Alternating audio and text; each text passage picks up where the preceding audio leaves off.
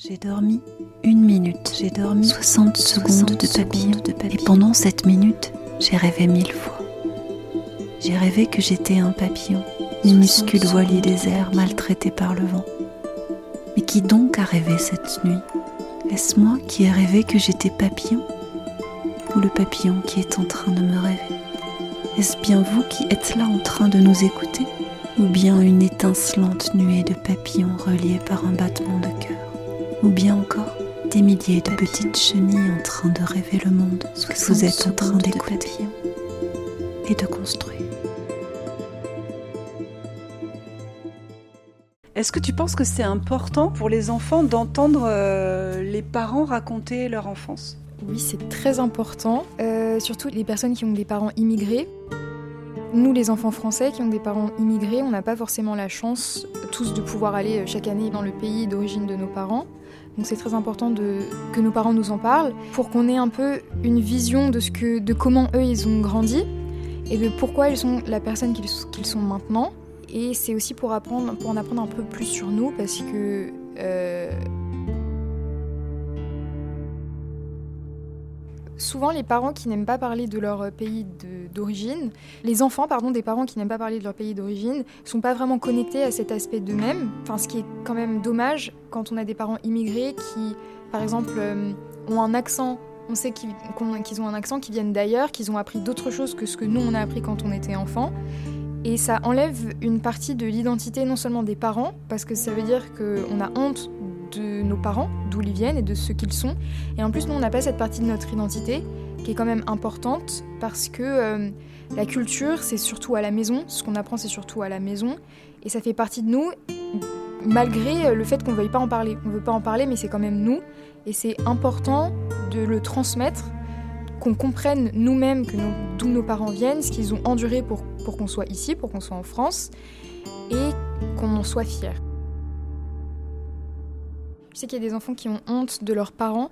J'avais des personnes que je connaissais qui voulaient pas que leurs parents viennent euh, aux réunions parents-prof parce que leurs parents avaient un accent et qu'on était dans des écoles majoritairement de parents euh, français pure souche qui parlaient bien français, qui avaient certaines opinions sur les immigrés et qui pourraient se moquer ou bien euh, dénigrer un certain élève en fonction de leurs parents.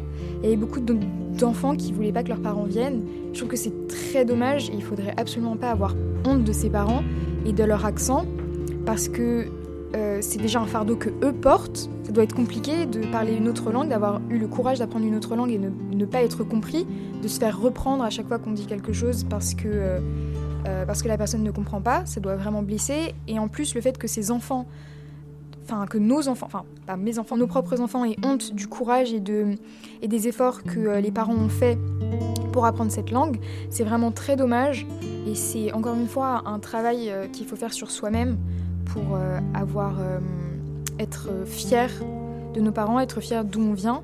Parce que d'une part, on a honte de nos parents, mais nos parents, c'est aussi nous. C'est la manière dont on a été élevé, ce dont on a été élevé, ce, ce qu'on a toujours connu. Et euh, cet accent, c'est quelque, quelque, chose qui nous représente aussi nous-mêmes et de quoi on ne devrait pas avoir honte.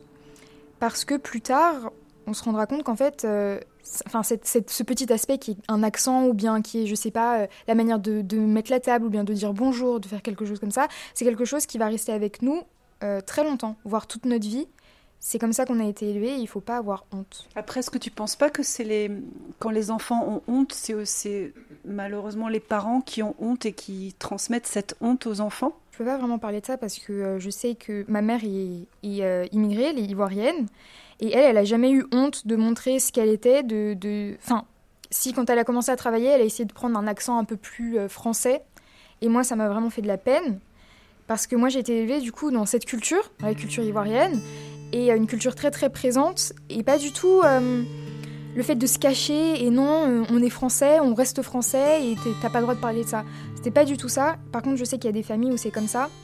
Et euh, c'est sûr que ça peut être une honte qui est apprise par les parents qui ont eux-mêmes honte d'eux-mêmes, mais ça doit être euh, un travail, c'est quand même un travail à faire.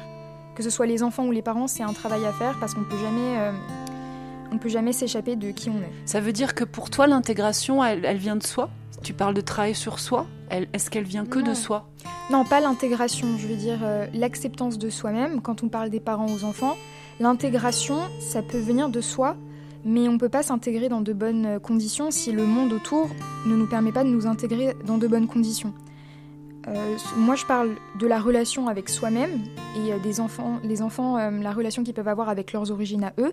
Mais l'intégration, quand on parle d'une personne immigrée qui vient en France, pour moi, c'est aussi important que les administrations, les personnes soient, soient comment on dit, soient informés sur euh, comment, est enfin, comment est le processus d'immigration, comment ces personnes sont.